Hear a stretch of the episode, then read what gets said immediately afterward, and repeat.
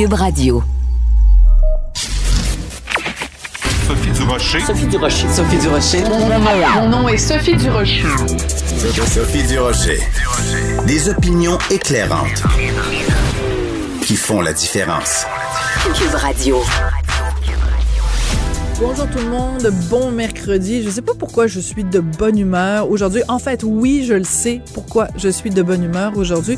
Vous le savez, on a un auditeur masqué, un auditeur secret qui se cache sous le pseudonyme de El Kaboum et qui nous envoie régulièrement des montages à partir de ce que moi je dis à l'émission que vous écoutez en ce moment, mais aussi ce que tous mes collègues disent à Cube Radio. Il en fait des petits montages sonores et ça me met de la joie dans le cœur. Et là, il nous a envoyé un montage vraiment rigolo à propos du sujet de l'heure. Euh, bah, ça s'est peut-être un petit peu estompé maintenant, mais ça a été le sujet de l'heure, en tout cas, les derniers jours. Ça tient en deux mots. Will Prosper. On écoute ça. Will Prosper. Will Prosper. Will Prosper. Valérie Plante prend la défense de son candidat Will Prosper en disant On en a tous fait des erreurs. Ben voyons donc! On en a tous fait des erreurs. Il transmettait de l'information à des gangs de rue suspects dans une affaire de meurtre. Est-ce qu'on a le droit à une seconde chance? Est-ce que nous sommes parfaits? On en a tous fait des erreurs. Tu sais, Aline Nestor aussi, là, je n'ai parlé de violence conjugale, on parle d'accusation. Là, on parle de congédiement de la GRC. On en a tous fait des erreurs. Will Prosper. Will Prosper. Elle est poignant avec ce scandale-là. Si j'étais Valérie Plante, je prierais le petit Jésus. M. Prosper était déjà dans une certaine controverse pour des positions sur l'affaiblissement de la police, le définancement de la police, le désarmement de la police, les dossiers de la police, les registres de la police. Will Prosper. Will Prosper. Comment ça se fait qu'on a autant de problèmes avec les gangs de rue à Montréal?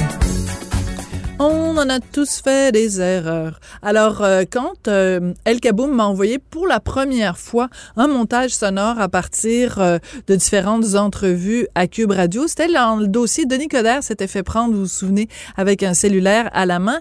Et El Kaboum m'avait envoyé un montage sonore. Je l'ai utilisé comme sonnerie de téléphone. Alors, sentez-vous très à l'aise si vous voulez utiliser le segment que vous venez d'entendre et si vous voulez utiliser certains segments comme sonnerie de téléphone. Pense qu'il va y avoir plusieurs personnes au Québec, la sonnerie de téléphone, ça va être On en a tous fait des erreurs. C'est pour ça que je suis de bonne humeur aujourd'hui. Quand j'ai reçu ça, j'ai poussé un grand. Ben voyons donc. De la culture aux affaires publiques. Vous écoutez Sophie Durocher. Cube Radio. Depuis le début de la pandémie, on l'a entendu beaucoup sur toutes les tribunes et c'est toujours intéressant de lui parler parce que euh, son point de vue euh, nous éclaire sur la situation. C'est Roxane Borges da Silva qui est professeure à l'école de santé publique de l'Université de Montréal. Madame euh, Borges da Silva, bonjour. Bonjour, Madame Durocher. Merci de continuer à prendre le temps de parler dans les médias. C'est très apprécié. Alors, bien sûr, on voulait connaître votre réaction à un certain nombre d'annonces qui ont été faites euh, hier. Euh, entre autres, évidemment, euh, pour ce qui est du retour euh, en classe, les tests rapides, briser la chaîne de transmission, euh, le masque en classe. Est-ce que tout ça vous semble suffisant ou exagéré? En fait, euh, euh, non, c'est pas exagéré, clairement pas exagéré. Euh, suffisant, vous savez, en fait, on pourrait euh, déployer beaucoup plus de mesures, comme par exemple le fait l'Allemagne avec des tests rapides antigéniques qui sont, en fait, les enfants sont testés deux à trois fois par semaine dans les écoles avec des tests rapides antigéniques pour s'assurer qu'il n'y ait pas de, de, virus qui rentre dans Hum. les écoles. Donc on pourrait aller plus loin encore, mais les mesures proposées sont quand même, dans une certaine mesure, euh, correctes. Moi, je serais allée plus loin avec le masque. euh, Oui, qu'est-ce que vous auriez régions. proposé? Ah oui, c'est parce qu'il faut le préciser. Ce qui a été annoncé hier, c'est pour l'instant le masque obligatoire en classe dans neuf régions au Québec, qui sont évidemment les neuf régions où il y a le plus de cas. Vous, vous auriez pr- préféré que ce soit dans toutes les régions du Québec? Mais vous savez, quand on ne, quand on n'a pas assez de données euh, en santé publique, ce qu'on fait, c'est qu'on applique le principe de précaution. Le masque étant une, une rentrée dans les pratiques sociales, tout le monde a maintenant l'habitude de le porter dans les espaces clos. Euh, on, on, je ne serais pas revenue en arrière en enlevant le masque pour euh, ces régions-là. J'aurais plutôt commencer avec le masque et enlever le masque si on voit que ça va bien et qu'il n'y a Hmm. pas d'éclosion.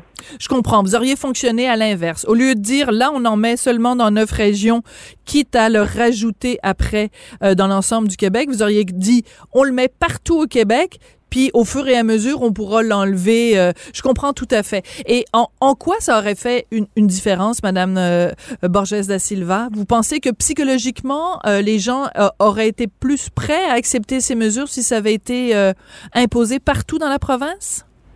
Mais c'est surtout qu'en fait, on sait que le masque est une mesure qui est somme toute euh, pas si coûteuse, ancrée dans les normes sociales, on s'y est habitué et c'est une mesure qui par contre apporte de grands bénéfices dans la mesure où on peut, euh, on- ça nous protège ben, individuellement, mais ça protège également la collectivité, c'est-à-dire les gens autour de nous, quand tout le monde porte le masque, un masque de procédure. Donc pourquoi enlever une mesure qui est si si peu coûteuse, mais qui apporte tant de bénéfices? Quand on, a, on rentre dans, ben, qu'on va augmenter les contacts sociaux dans des espaces clos euh, et que le virus se propage par aérosol, autant appliquer le principe de précaution et garder le masque les- au moins les premières semaines pour s'assurer euh, de prévenir les éclosions.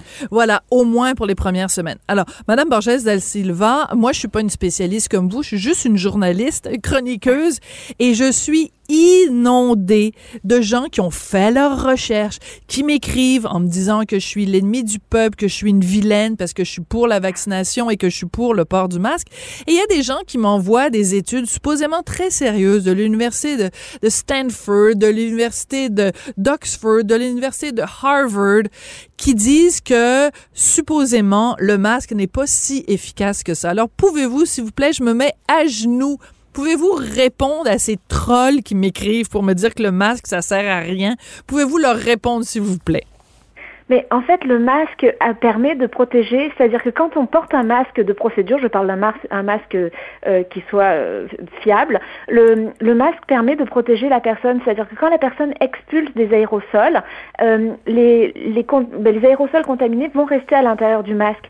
Donc, et aussi également, quand une personne respire à travers son masque dans une pièce où il y a des aérosols de Covid, donc il y a du virus, la personne, en fait, le masque va agir comme filtre et la personne ne n'in- n'ingérera pas ces, euh, le virus, si je peux dire, et ne sera, euh, en fait, c'est pas blanc ou noir, évidemment, il y a, il y a une certaine mesure, mais les chances d'ingérer le virus sont beaucoup plus faibles et le, les, les chances que le virus sorte du masque pour une personne porteuse sont beaucoup plus faibles. Donc, dans le contexte, clair. ça protège.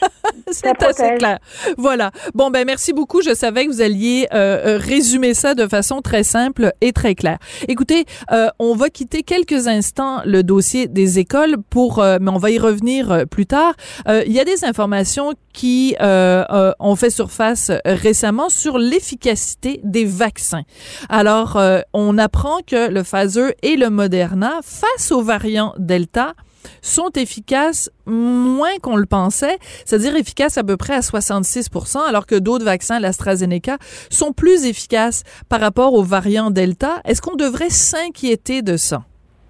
Non, il faut pas s'inquiéter. Non. Euh, même non, il faut pas s'inquiéter parce que ces vaccins sont quand même euh, même 66% ou 60%, c'est une très bonne efficacité. Prenons l'exemple du cas de la vaccination contre la grippe. Tous les ans, on invite les gens à venir se faire vacciner contre la grippe et, et le- l'efficacité du, du vaccin contre la grippe varie, atteint des fois 30-40% certaines années.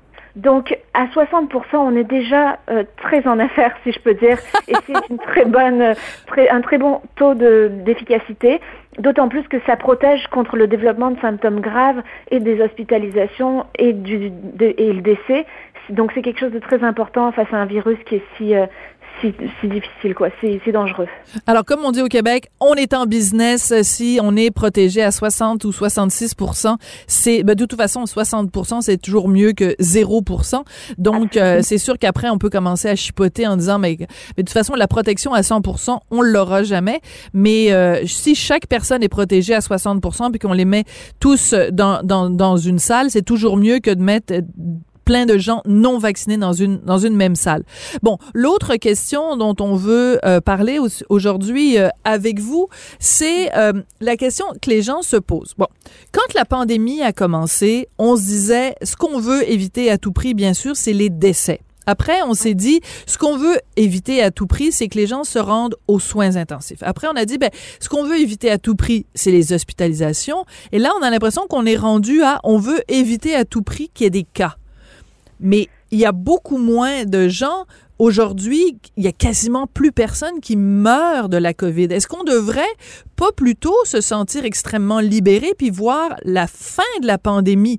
Puisque notre préoccupation au tout début était de dire on veut éviter les décès, aujourd'hui, il y a peut-être un décès à tous les trois jours au Québec, là.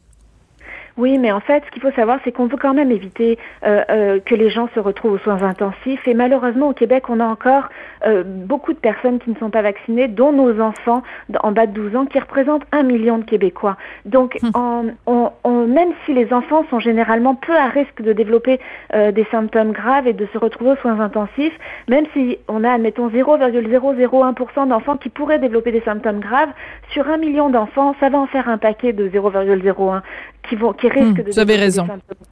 Donc pour ces raisons-là, il faut absolument qu'on s'assure de ne pas avoir trop de, de, de contamination euh, dans la, en fait, de, de, transmission communautaire et particulièrement dans les espaces clos euh, où les enfants vont se retrouver euh, ben, ben, très bientôt dans les écoles. Ouais. Bon, ben je vous adore. C'est pour ça que c'est toujours euh, extraordinaire de vous parler. Réponse claire, nette, précise euh, et, et plein de gros bon sens. J'adore ça. Alors, une autre question pour vous, puisque vous êtes d'une patience extrême avec moi et avec les auditeurs, parce qu'en fait, moi, je me fais que le, la porte-parole des questions des, des, des, auditeurs. On sait que si on revient justement au cas dans les écoles, que la gestion des cas et des éclosions va être plus simple que l'année dernière parce que euh, c'est seulement les élèves contaminés qui vont devoir s'isoler à la maison. Donc, on va pas fermer la classe au complet. Et dans certaines écoles qui vont avoir des faibles taux de vaccination, c'est des tests, ce sont des tests de dépistage rapide qui vont être utilisés. C'est ce que Dr Horacio Arruda a confirmé. Est-ce que c'est la bonne façon de faire ou on aurait dû continuer à faire comme on faisait avant? Dès qu'il y a un cas, on ferme la classe au complet. Mais en fait, euh, le gouvernement et la santé publique prennent des décisions sur euh, les aspects de la santé de la population, mais également sur euh, des enjeux qui sont importants, c'est-à-dire que fermer une classe, ça crée des problèmes au niveau de l'apprentissage scolaire, au mhm. niveau du besoin de socialisation des enfants. les enfants ont besoin d'être en classe. Donc, ne pas faire, essayer d'éviter de fermer des classes, c'est c'est important. Par, par contre, euh, ce qu'on sait aussi également, c'est que les enfants ne sont pas susceptibles de développer des symptômes graves ben, par rapport au virus. Mhm. Mais il va falloir attendre d'avoir plus de données. Donc, L'idée pour l'instant, c'est de ne pas fermer des classes, mais peut-être qu'il va falloir que le gouvernement s'ajuste. L'idée de dépister par test rapide euh, quand il y a un cas, c'est une, ben, une bonne idée, mais on pourrait aller plus loin et faire par exemple comme en Allemagne et mhm. tester deux fois par semaine, au moins pendant la rentrée, au moins pendant la rentrée en fait, euh, où on va avoir cet amas de personnes, ce, ce, nombre immense de personnes qui vont se retrouver dans les espaces clos et le virus va se régaler à ce moment-là de circuler. Euh, on, on, aurait pu déployer ces tests rapides antigéniques au moins pendant le premier mois, deux fois par semaine, tous les enfants, pour tout de suite circonscrire les éclosions et le potentiel de propagation. Mhm. J'aime beaucoup quand vous dites il va se régaler. En plus, vous roulez vos airs quand vous dites ça. On imagine très bien le virus là qui se frotte les mains en disant chouette. Aujourd'hui, je vais à l'école euh, Saint-Ignace de de je sais pas de Saint-Ignace de Loyola dans le fin fond de la Naudière parce que je sais que c'est la rentrée aujourd'hui. Puis youm youm youm, euh, je vais pouvoir euh, me propager sur tout plein de petits enfants québécois. On, voit l'image, on voit aussi à quel point le, le variant Delta est se à, la vitesse de l'éclair. Là, c'est ça qui est, c'est ça qui est inquiétant. Euh, la, vaccination des, des enseignants, est-ce que c'est quelque chose qui vous inquiète? Euh, est-ce que vous sentiriez plus euh, rassuré comme spécialiste, comme experte, si on pouvait dire, par exemple, 100% des enseignants québécois sont vaccinés, doublement vaccinés? Mais l'école est un endroit où on envoie nos enfants et l'école est censée être un, milieu de travail sain et sécuritaire, un, un, milieu de travail, un milieu où on envoie nos milieux d'accueil plutôt des enfants sains et sécuritaires. Euh, en contexte de pandémie, le virus euh, circule et le virus euh, peut amener un risque pour les enfants. Donc de savoir que des, dans des classes où, où les gens vont, où les enfants ne vont pas forcément respecter les, les, les distances, un enseignant pourrait être non vacciné, ça porte atteinte à la sécurité euh, ben, des enfants, si je peux dire. Et donc, c'est sûr que ça serait plus intéressant de, ben, en fait, ça serait beaucoup plus rassurant plutôt de savoir que 100% des enseignants sont vaccinés et qu'ils ne mettront pas à risque nos enfants qui, eux, Mhm. malheureusement, n'ont pas accès à la vaccination. Mhm, les plus jeunes. Euh, Madame euh, Borges da Silva, je vais vous poser une question, euh, et puis sentez-vous très à l'aise si vous trouvez que ma question n'a aucun sens. À quel moment on va pouvoir dire la COVID, c'est fini? Mais c'est difficile à dire, mais ce qui est sûr, c'est que, comme, en tout cas, ce qui est sûr, c'est qu'on on va devoir vivre avec pendant un bout de temps. Et surtout, en fait, le temps que toute la planète soit vaccinée, parce que tant que la planète n'est pas vaccinée, tant que la planète au complet n'est pas vaccinée, on peut et qu'on n'arrête pas les vols internationaux, évidemment, euh, parce qu'on pourrait vivre en, autarcie et, et, ça, et ça serait plus facile. Mais tant que la planète n'est pas vaccinée, on n'est on n'est pas à l'abri d'émergence de variants qui soient plus pathogènes, plus contagieux et plus résistants au vaccin. Donc, c'est possible que cette, norme, ben, cette nouvelle normalité, en fait, dure encore plusieurs euh, mois, années, euh, le temps que ça se fixe partout dans, sur, dans le monde. Mhm. Mais, mais on peut quand même avoir un... Donnez-nous un peu d'espoir parce qu'en fait, euh, on, on, depuis le début de la pandémie, on se fixait des, des objectifs. On se disait, bon, au début, on était très, très, très déprimé. Après, on s'est dit, bon, la, notre seule planche de, de, de, de survie, notre seule planche de, de, de rédemption, c'est le vaccin. Quand le vaccin est arrivé, on s'est dit, ben là, notre seule planche de, de, de survie, c'est s'il y a 75 des gens qui sont vaccinés. Après, on nous dit, ben non, votre planche de survie, c'est si 95 des gens sont vaccinés. On a l'impression que chaque fois qu'on s'approche du but, Madame Borges da Silva, le but s'éloigne. Donc, euh, donnez-nous un peu d'espoir. Euh, Qu'est-ce qui pourrait être un, un horizon réaliste pour qu'on puisse euh, commencer à avoir un petit peu de joie dans notre cœur? Mais pour moi, l'horizon réaliste, ce serait d'atteindre ce 95% de la population vaccinée. Malheureusement, actuellement, nos, nos, enfants, qui représentent entre 10 et 12% de la population québécoise en bas de 12 ans, n'ont pas accès à la vaccination. Donc, on ne peut pas atteindre ce 90-95% de la population vaccinée. Mais dès, dès cet automne, il semble que la, la vaccination sera possible pour les 5-12 ans. Donc, on va pouvoir se rapprocher de ce but-là si tout le monde euh, s'y met et va faire vacciner ses enfants, accepte que les enfants soient vaccinés. Ça va nous permettre à ce moment-là peut-être euh, après Noël, peut-être janvier, février, d'avoir euh, un 90 ou un 95% de la population vaccinée. Et dans ce cas-là, on va pouvoir revenir à une certaine normalité, puisque les, gens, très peu de gens développeront de, des symptômes graves et seront hospitalisés. Bon, alléluia. Donc, janvier 2022, peut-être, c'est un, un, un, horizon en tout cas qui euh, nous, nous, nous plaît bien. Madame Borges da Silva, Roxane Borges da Silva, merci beaucoup. Vous êtes toujours euh, disponible quand on vous appelle et vous êtes une excellente euh, vulgarisatrice, une excellente pédagogue pour nous expliquer des concepts compliqués mais les rendre simples. Vous êtes professeur à l'école de santé publique de l'Université de Montréal. Merci beaucoup. Je vous en prie, bonne journée. Au revoir.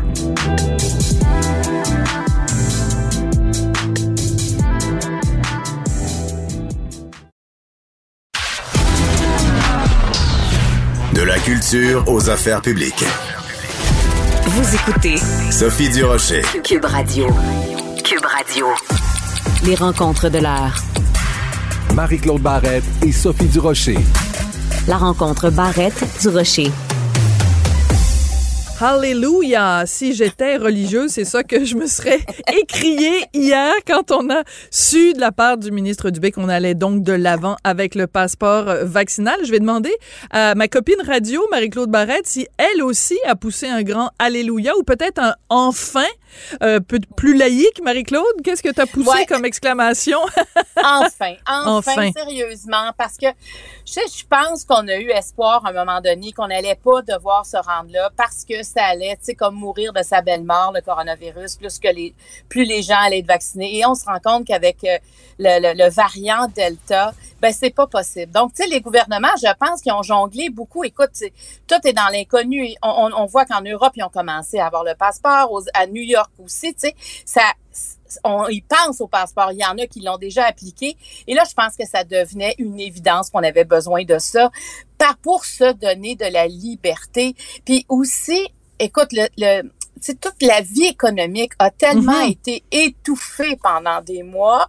Est-ce qu'on pouvait encore se permettre ça? sais, ce qui est ce qui est particulier, moi, je trouve, puis la communauté scientifique, ce qu'elle dit, c'est que ce n'est pas un passeport immunitaire. Et ça, je pense que c'est important Hmm. de le comprendre. Oui. C'est c'est un passeport vers une liberté. On pourra aller dans des lieux, mais on ne pourra pas euh, mettre de côté les mesures sanitaires en place. Ça, rien va changer. Quand on va aller au restaurant, si on se lève pour la salle de bain, on va devoir mettre le masque. Quand on va arriver aussi dans les lieux, on va devoir mettre le masque. Et ça, ça ne change pas. Ce qui change, c'est qu'on ça va rester ouvert. On pourra y aller et on va diminuer le taux de, de contamination possible en s'assurant que les gens aient eu leur dose, qu'ils soient déjà protégés pour mieux aussi protéger les autres. Donc, c'est un gros changement. Puis moi, j'ai l'impression, c'est un peu comme si hein, on était en guerre contre Ouais. l'invisible. Et, et il faut il faut avoir des mesures pour tenir le siège. Il faut avoir des mesures pour continuer à vivre malgré cette bulle invisible qui nous entoure présentement, qui nous a mis Mm. dans un état de vigilance pendant des mois. Moi, j'ai l'impression que le passeport doit faire aussi respirer euh, beaucoup euh, de commerçants, même les- Oui. tu sais, les- tu sais, plein d'entreprises qui ont besoin d'avoir les gens à l'intérieur de leur business. Là. Tout à fait. Puis je peux parler d'expérience, Marie-Claude, parce que tu le sais, cet été, euh, avec Richard, on a passé euh, un mois en Europe. On était euh, en, en France et euh, on était là le jour où, le 21 juillet, le passeport euh, vaccinal est devenu obligatoire, simplement pour rentrer dans les euh, musées, euh, dans les... et, mais, mais pas dans les restaurants, mais tu sais, juste dans les musées, les salles de spectacle et tout ça. Écoute, c'était tellement simple, Marie-Claude.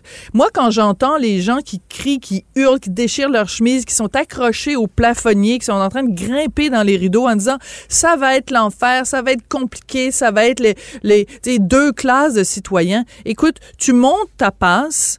Ben Il y a oui. quelqu'un qui vérifie les, les, les dates et après, on vérifie ton identité. Comme, tu sais, quand tu vas à la SAQ acheter une bouteille de vin, tu te fais carter. Quand tu rentres dans un bar, tu te fais carter. C'est pas plus compliqué que ça.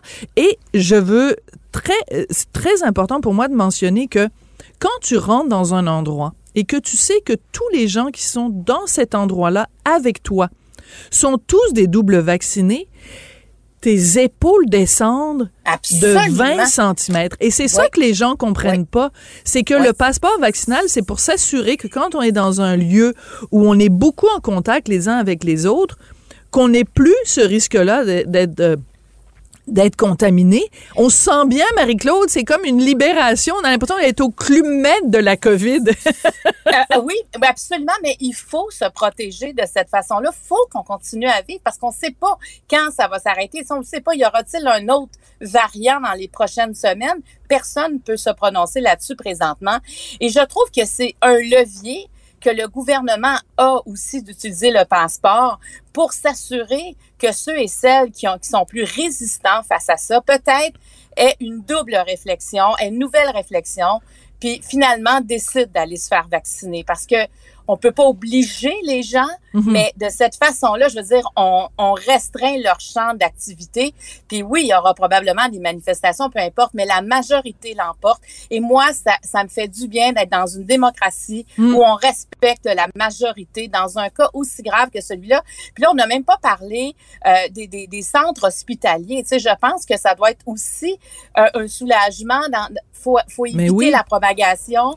Euh, la rentrée, ça fait peur à tout le monde. Tu sais, le ministre, hier, le ministre Dubé, le ministre de la Santé, je trouvais qu'il était encore très concerné. Hein? Il n'est pas oui. du tout dégagé par rapport à la situation.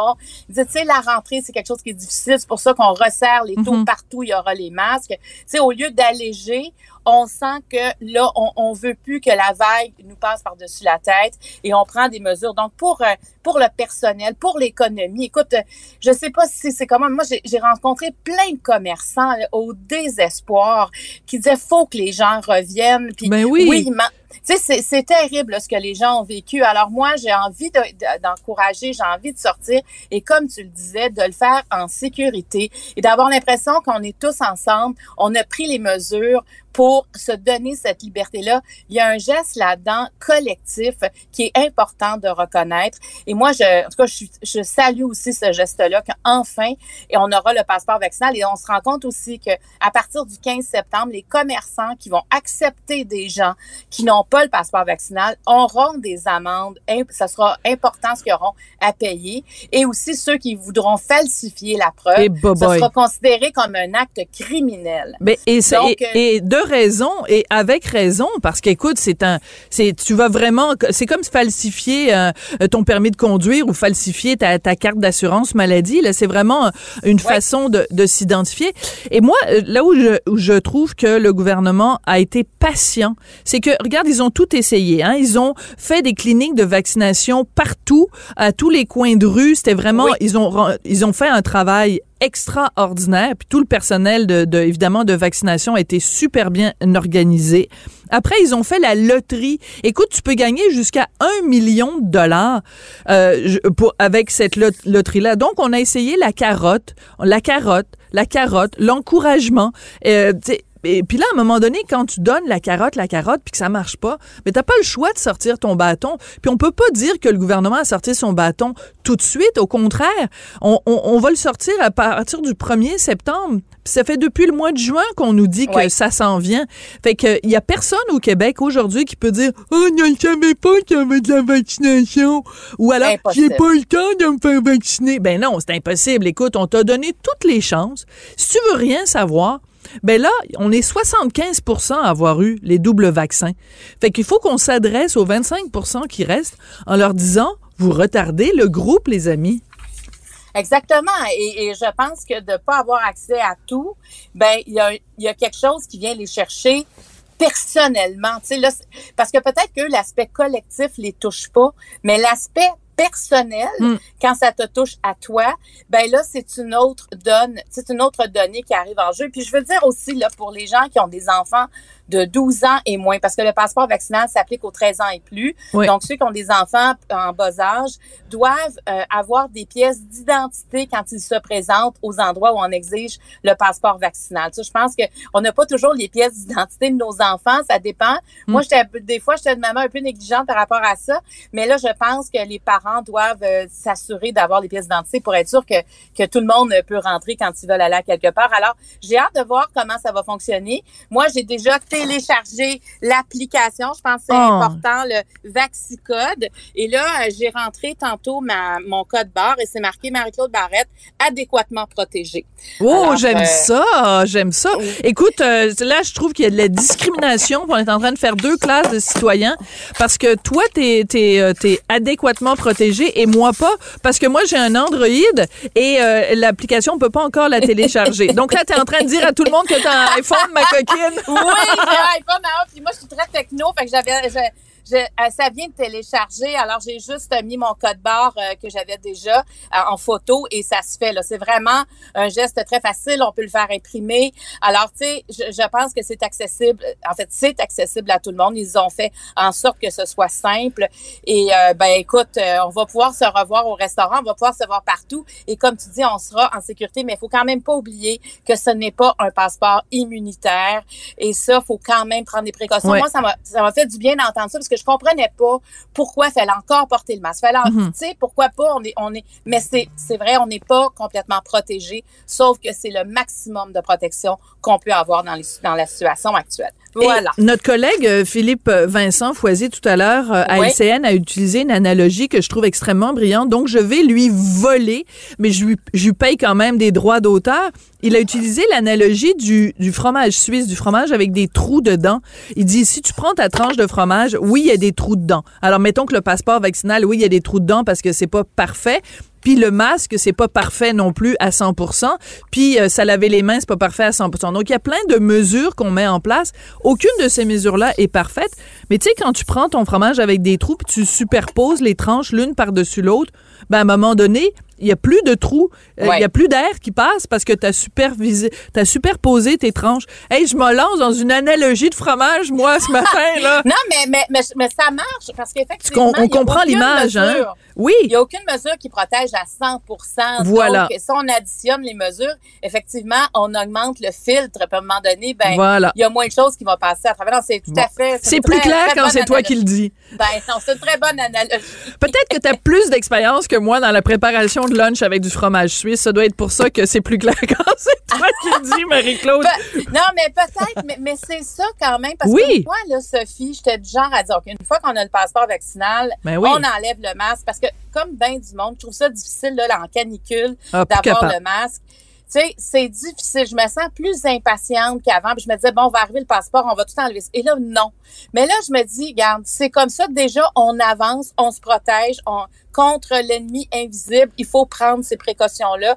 Et j'ai comme confiance aussi. J'écoutais Christian Dubé, puis je me dis, tu sais, euh, il veut le bien des gens. Je, je sais pas, je sens qu'il y, y, y, a vraiment une connexion avec les Québécois et Christian Dubé que, que, que j'aime ça, sentir ça. On dirait que ça fait longtemps que j'avais pas senti la protection, l'humanité. Mm. C'est ça le rôle d'un gouvernement, c'est de voir d'avance les choses pour protéger mm-hmm. sa population, peu importe dans quel gouvernement.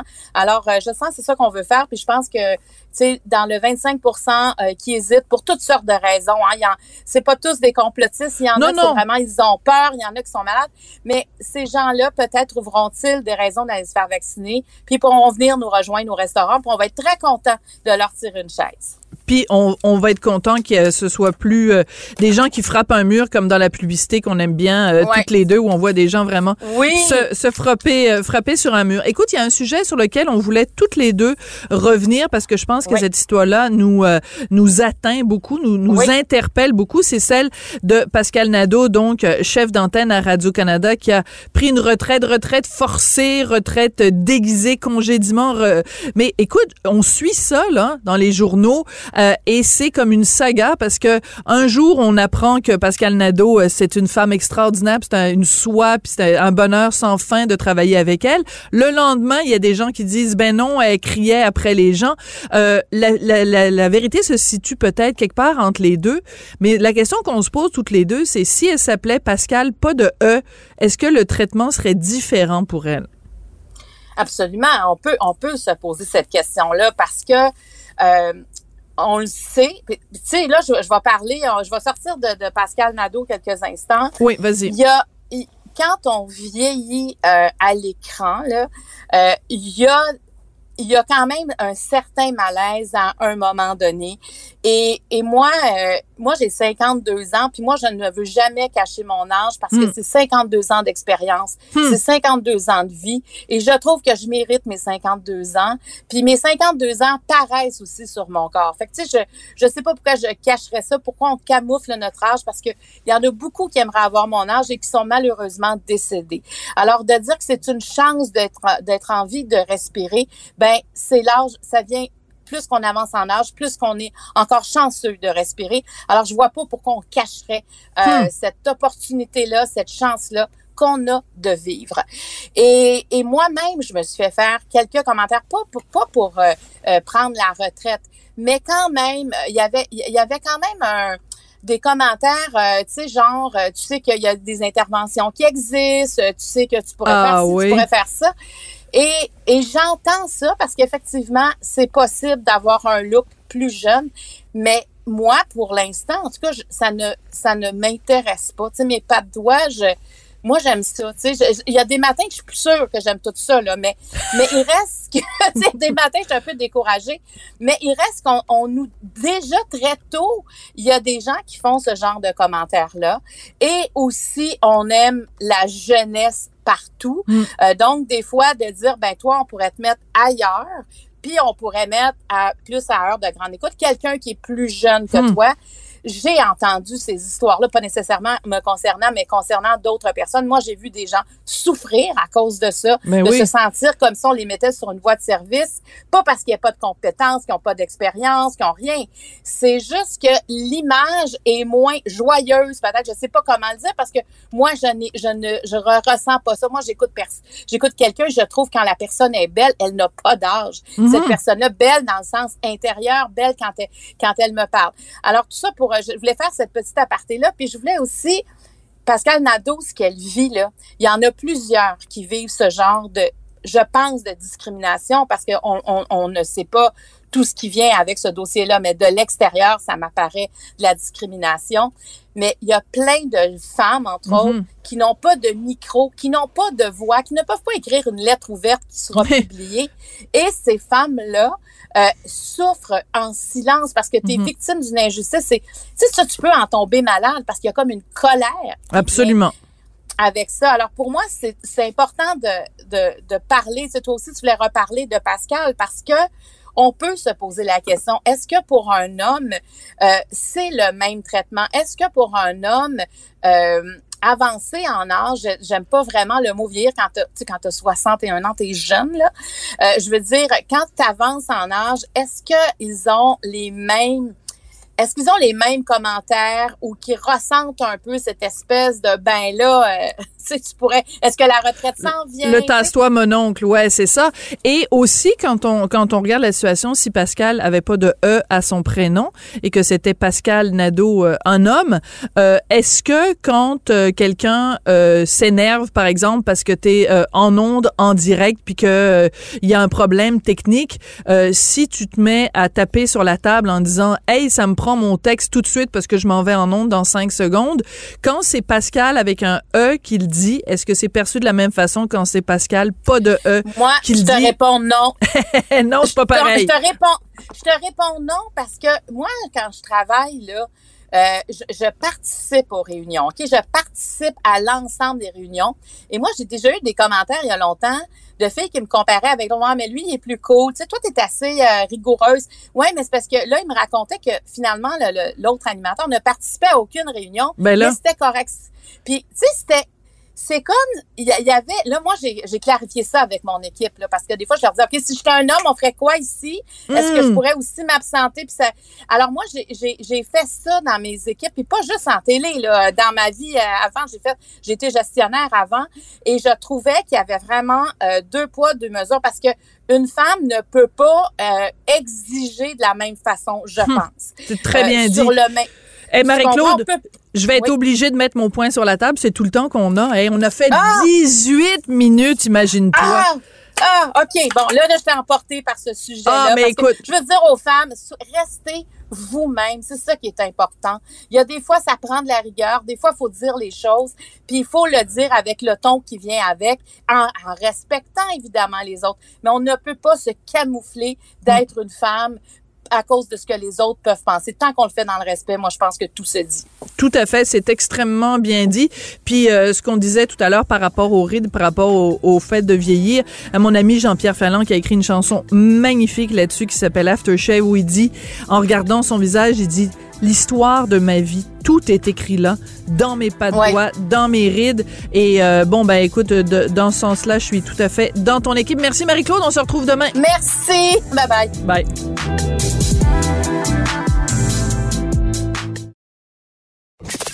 Avertissement. Cette émission peut provoquer des débats et des prises de position pas comme les autres. Vous écoutez Sophie Durocher. On est en période d'élection, puis il y a plein de questions qu'on pourrait poser euh, aux différents candidats, aux différents partis politiques. Par exemple, si la laïcité vous intéresse, si pour vous c'est un enjeu qui est, qui est important, qui est essentiel, vous auriez peut-être envie de demander justement aux différents partis politiques quelle est euh, leur position sur la laïcité. Et pour participer à votre réflexion, je vous propose une entrevue avec Marie-Claude Girard. Elle est retraitée de la Commission canadienne des droits de la personne. C'est quelqu'un qui a la laïcité. Et elle a écrit une lettre ouverte récemment dans les journaux, une lettre ouverte qui s'intitule Le Canada, un pays qui favorise les religions. Elle va nous expliquer pourquoi. Madame Girard, bonjour. Oui, bonjour. Pourquoi dites-vous que le Canada favorise les religions? Mais d'abord, euh, pour plusieurs raisons. Si on commence dans sa constitution en premier, on parle de la constitution parle que le le, le, le, Canada, euh, désolé, euh, dans son dans, le préambule de la constitution, on parle de Dieu. Absolument. Dieu. Alors à ce moment-là, on met de côté tous les non-croyants. C'est vrai.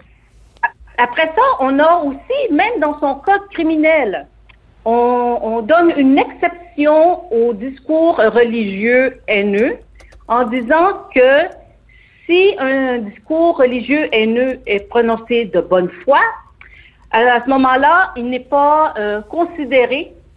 On donne une exception, mais on ne donne pas cette, cette même exception-là si quelqu'un euh, prononce un discours de religieux basé sur des convictions personnelles. Si c'est mhm. basé sur des convictions sincères religieuses, à ce moment-là, on a une exception.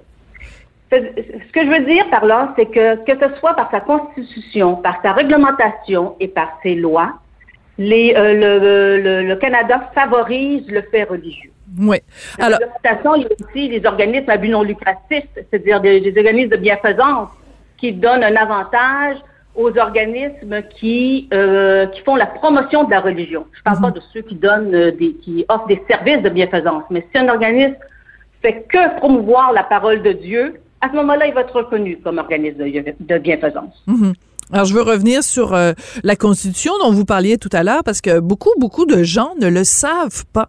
Et euh, bon, les gens qui ont à cœur la laïcité sont au courant du dossier. Mais donc, ce, ce que vous disiez tout à l'heure à propos de la Constitution, je vais lire la partie 1 de la Charte canadienne des droits et libertés. Euh, attendu que le Canada est fondé sur des principes qui reconnaissent la suprématie de Dieu et la primauté du droit la suprématie de Dieu. C'est absolument hallucinant. Mais je veux revenir euh, au deuxième point que, que vous soulevez euh, sur euh, justement le code criminel, la définition du mot haineux. Comment se fait-il que si Monsieur Tartampion, qui est non croyant, dit euh, moi je déteste tous les homosexuels et ils doivent tous euh, mourir dans un grand brasier, c'est considéré haineux. Mais si je suis euh, catholique et que je cite la Bible qui a des propos particuliers envers les homosexuels, là je suis exempté de, de, de selon le code criminel. C'est quand même bizarre là. C'est tout à fait ahurissant à mon avis.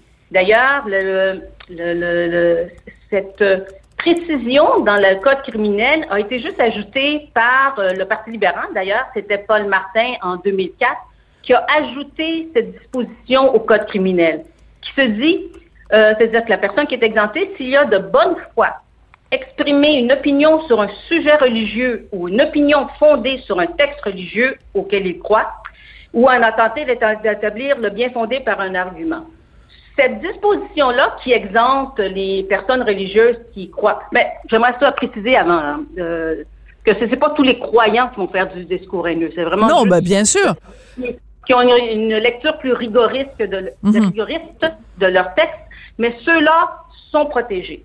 Il y a eu des pétitions, il y en a eu une en 2017, il y en a eu une en 2018, qui demandaient euh, l'abrogation de, ce, de, de cet alinéa du code criminel pour éliminer cette exemption. Parce qu'on sait que les crimineux, c'est-à-dire euh, euh, parce que le, discours religieux, toutes les grandes religions ont des propos ahurissants contre que ce soit les femmes, les, les, homosexuels, plusieurs groupes ethniques ou racistes. Alors plusieurs, alors il y a eu une pétition qui a circulé mm-hmm. pour que soit éliminée cette exemption. Mais elle a, euh, elle a réuni 15 000 noms en, 2000, euh, en, 2018. Mais le, le, gouvernement, qui était encore le Parti libéral qui était au pouvoir, a rejeté du revers de la main cette demande de, d'abrogation de, cet article mm-hmm. euh, qui donne une, une exemption religieuse. C'est quand même ahurissant. Alors oui, le Canada n'est pas euh, semble être un pays qui favorise les religions. On ferme les yeux sur ce que les religieux disent, mais pas sur les autres. Oui. Alors la raison pour laquelle c'est important de parler ça, de parler de ça en ce moment, c'est qu'on parle bien sûr de légiférer sur euh, le discours euh, haineux en ligne et en fait on, on, on va faire donc dans les faits une distinction entre les citoyens canadiens qui sont non croyants et ceux qui sont croyants. Or, euh, on est tous euh, citoyens à part égale. Ce que vous dénoncez dans votre lettre, c'est qu'on crée dans les faits deux catégories de citoyens, si je comprends bien. Tout à fait. Tout à fait. Le gouvernement est prêt à ouvrir le, code criminel pour mieux définir ce qu'est la haine, ce qui, euh, dans ses consultations actuellement, ce qu'il fait. Alors, il propose d'ajouter une définition sur la haine, mais il ne propose pas, propose pas d'éliminer cette exemption religieuse. Or, dans les faits, on voit que dans les médias sociaux, c'est pour ça que dans mon article, j'avais donné deux exemples. Euh, il, y a, il, y a, quelque temps, il y avait le, deux imams de Montréal qui avaient mis un discours en ligne qui était, euh, dont un encourageait la destruction d'Israël, mm faisais probablement de bonne foi. C'est du un discours qui a été diffusé en ligne dans les médias sociaux, mais si on n'abroge pas cette exception religieuse, on ne pourra pas agir sur ce, type de discours religieux. Il y en a un autre dans les médias qui s'est passé cette année. Euh, il y avait un, pasteur de Regina qui a fait son, euh, son, son sermon qui a été diffusé en direct sur la page Facebook de la congrégation qui avait un discours homophobe très, euh, très fort. Très virulent. Oui. Très virulent. Lui aussi est protégé par cette disposition. Alors, si on veut mettre fin au discours haineux en ligne, il faut mettre fin à ses causes. Ces causes, puis, euh, euh c'est-à-dire que ça, ça, va être... Euh, c'est utopique de penser que si on, on peut juste ajouter une définition de la haine, des mécanismes pour les suivre, mais qu'on permet de notre, qu'on continue de permettre d'un autre côté que ces discours, quand sont basés sur des faits religieux ou des livres religieux, euh, continuent de se faire euh, entendre, on ne pourra pas éliminer la haine en ligne les discours haineux en ligne. Il faut euh, agir sur ces causes. Mhm. Et vous avez tout à fait raison, Madame Girard, de dire on n'est pas en train de dire ni vous euh, ni moi euh, que tous les gens qui sont croyants sont des gens intolérants ou qui ont un discours haineux.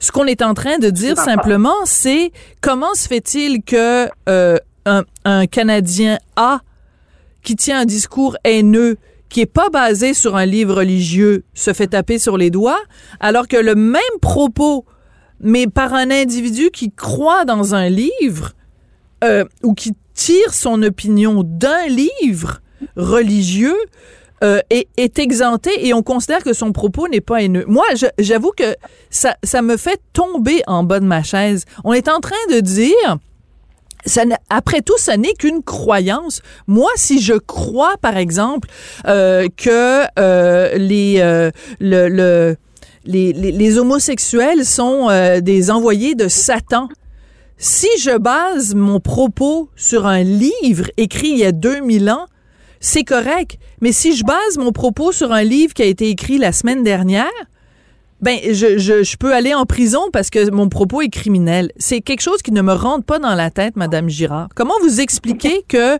euh, premièrement, que ces, ces, ces règlements-là euh, existent encore? Et surtout, comment vous expliquez que la majorité de la population est pas au courant de ça? Ou alors, si elle est au courant, ça l'indiffère?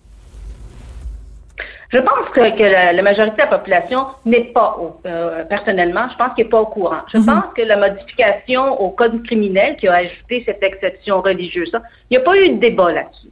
Hmm. Ça a dû se faire, je suppose, dans un euh, projet omnibus de loi, alors ça a été suite à un lobby religieux quelconque pour que ça soit ajouté dans la loi. Alors, je, parce que je me souviens pas avoir entendu un débat pour l'ajout de cette euh, mhm. exception religieuse-là.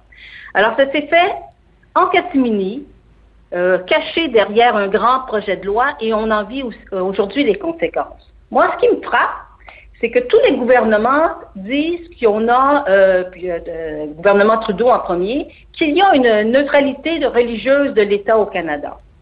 Mais quand on regarde les lois, la Constitution, les lois, ces règlements, on peut en douter. Mhm. C'est faux. C'est faux parce que de façon évidente, il y a des travers, on traite un groupe euh, différemment des autres groupes. Hmm. Alors, c'est, mais c'est pas un sujet facile à discuter. Je pense que les partis politiques ont peur des lobbies religieux parce que ça peut faire mal et ils veulent avoir les votes de tout le monde.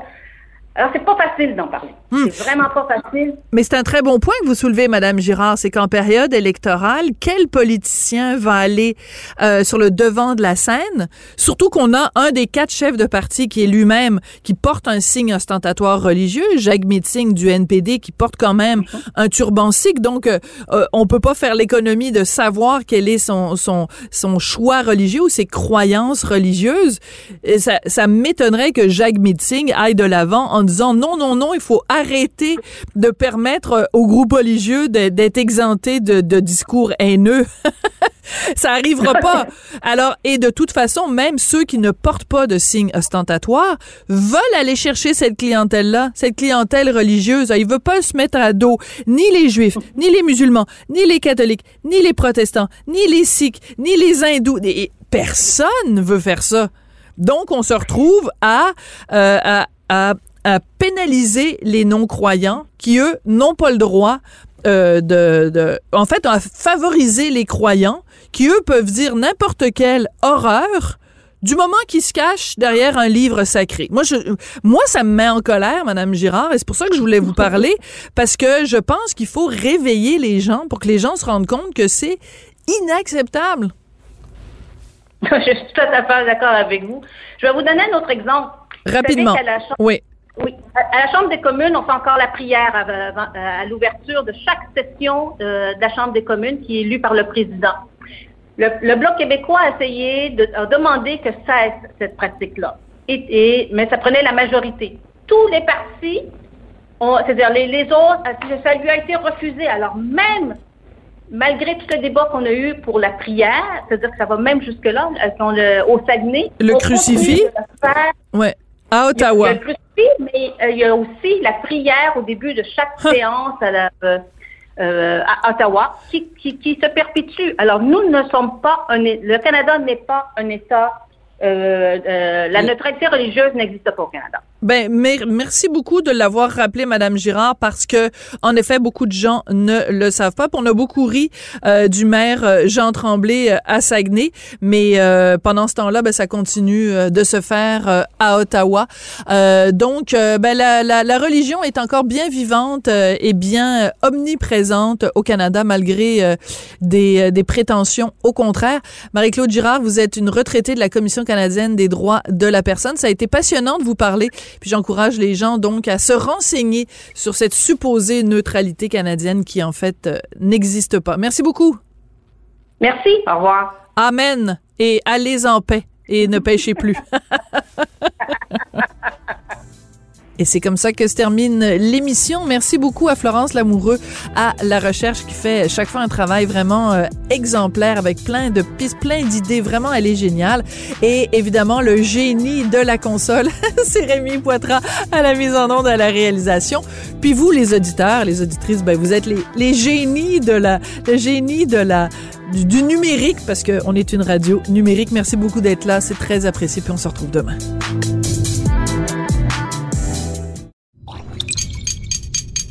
Cube Radio.